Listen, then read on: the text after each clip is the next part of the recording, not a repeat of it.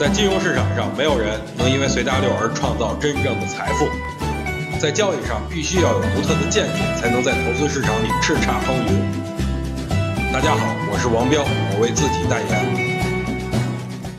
今天晚上我做节目啊，主持人给我提了一个非常尖锐的问题，问题如下：彪哥，你一直都说等大盘回调以后再买股啊，我就想问，这个位置你到底买没买？问题真的很尖锐啊。不过啊，我就不怕这种尖锐的问题。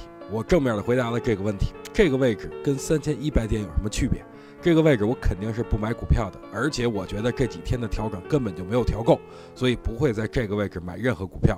首先，大家不难发现，大盘连续调整三天，但是连二十线都没有碰到，更别说三千点这个整数关了。其次就是跟我想法一致的机构不在少数，都等着啊调整充分了以后再进场。而且指数没有出现中阴线，而是温水煮青蛙式的小幅下跌，我觉得根本不适合买股。相反，如果出现中阴线快速下杀的话，买点自然也会出现了。不过最近呢，我听说很多人的仓位都是满仓啊，这个我是不支持的。建议大家把仓位降到五成以下，这样的话你操作起来才能进退自如，攻守兼备。